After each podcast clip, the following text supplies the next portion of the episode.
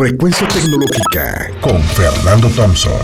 El podcast que cada semana trae para ti lo mejor del mundo de la tecnología y la seguridad informática. Frecuencia Tecnológica. Bienvenidos una vez más a Frecuencia Tecnológica. ¿Cuáles crees tú que son hoy los puestos más demandados en el área de ciberseguridad en el 2022? Les hablo a todos aquellos que somos entusiastas del tema de la ciberseguridad. Mira, ya sabemos que todo se mueve a través de la mano de las plataformas digitales. Y entonces esto hace que las empresas deban a fuerza preocuparse cada vez más por la seguridad informática. ¿Por qué? Pues porque cada año existe un incremento en el número de posiciones, en el número de, posiciones relacionadas con la seguridad informática. ¿Por qué? Porque se requiere personal. De hecho, se calcula que para este año hay 4 millones de puestos de ciberseguridad sin cubrir. Esto en todo el mundo, ¿ok? Entonces, por un lado, esto representa un gran reto para las empresas porque cada vez es más y más difícil encontrar al personal calificado. Pero por el otro, representa una gran oportunidad para aquellas personas que están buscando dar un salto en su desarrollo profesional. Entonces, como en todas las disciplinas existe un sinnúmero de puestos relacionados, pero en el podcast de hoy voy a hablarte sobre cuáles son los puestos más demandados en el área de seguridad informática. Obviamente la primera es el CISO, que es el Chief Security Officer. Es un puesto que se refiere al, al vicepresidente o director general de seguridad de la información de una empresa y tu principal función aquí obviamente es alinear la seguridad con los objetivos de negocio, sobre todo para asegurar la continuidad del mismo, la viabilidad del mismo negocio. Entonces cada vez es más común ver este tipo de puestos que se ocupen eh, en, en, un lugar donde le vas a reportar directamente al presidente de la organización, al director general de la organización. Se le vas a reportar directamente al Chief Executive Officer. El CISO es el encargado de generar e implantar políticas, procesos, procedimientos de seguridad de la información, garantizar la privacidad y seguridad de los datos, construir las plataformas, bueno, construir las arquitecturas con base a las plataformas más eficientes y supervisar el cumplimiento normativo de la seguridad de la información. El segundo es el arquitecto de seguridad. Aquí también se trata de un ejecutivo u oficial de alto nivel, porque él es el responsable de crear las estructuras de seguridad complejas y de garantizar que funcionen adecuadamente, es decir, que se abren entre sí las diferentes plataformas. Estos arquitectos están entrenados para pensar como hackers. O sea, lo, aquí lo que es primordial es que su trabajo sea anticiparse a las actividades de los ciberdelincuentes, que en muchos casos van a intentar obtener acceso no autorizado a los sistemas para extraer información. Entonces, los arquitectos de seguridad se encargan de realizar las pruebas de vulnerabilidad, análisis de riesgos y evaluaciones de seguridad. La siguiente es ingeniero en seguridad de redes.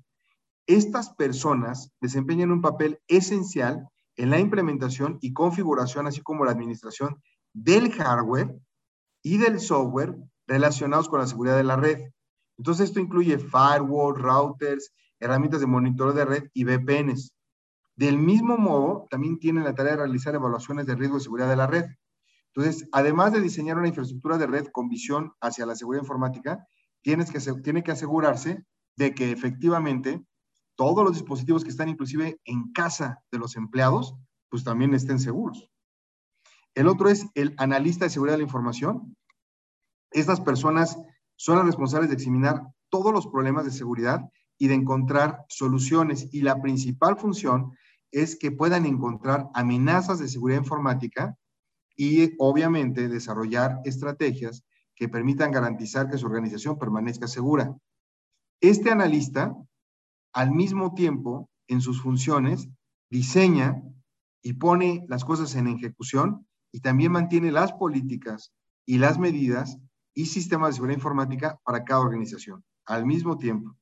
El siguiente es el especialista en pruebas de penetración, el pen tester. Esta es una persona que se encarga de realizar pruebas automatizadas en todos los sistemas y aplicaciones de información para exponer todas las debilidades en la seguridad informática de la empresa, porque estas van a ser explotadas eventualmente por un ciberdelincuente. Entonces aquí lo que buscamos como especialista es que en estas pruebas se detecta de forma temprana todas esas vulnerabilidades que pudieran ser utilizadas para hacer daño a cada organización y sobre todo implementar políticas y procedimientos de normativa de seguridad que aseguren la atención de los problemas para poderlos encontrar antes de que pasen. Y por último, el ingeniero de seguridad de las aplicaciones. Esta es una persona que se encarga, es el responsable de garantizar el funcionamiento seguro de los sistemas y aplicaciones de software. Podríamos decir que es un desarrollador de software, pero con un enfoque particular a la seguridad informática. Y su principal tarea es evaluar líneas de código para asegurarse que la aplicación cumpla con los lineamientos y políticas de seguridad establecidos y en muchas ocasiones sí trabaja de la mano con los especialistas de las pruebas de penetración. Mira, en el mundo de la seguridad informática es, pues, es enorme, hay, muchas, muchas posiciones, es inmenso.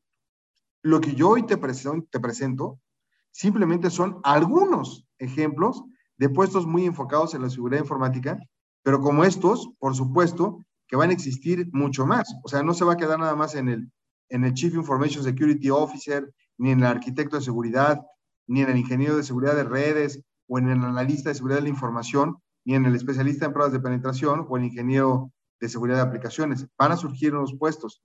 ¿Por qué? Porque este es un entorno que se mueve a velocidad luz y súper cambiante. Hasta aquí la cápsula de un servidor de frecuencia tecnológica. Vamos a trabajar en crear más especialistas en ciberseguridad porque sky is the limit, no hay límites. Vamos por esos puestos. Nos escuchamos la próxima semana. Esto fue Frecuencia Tecnológica con Fernando Thompson, el podcast que cada semana trae para ti lo mejor del mundo de la tecnología y la seguridad informática. Frecuencia Tecnológica.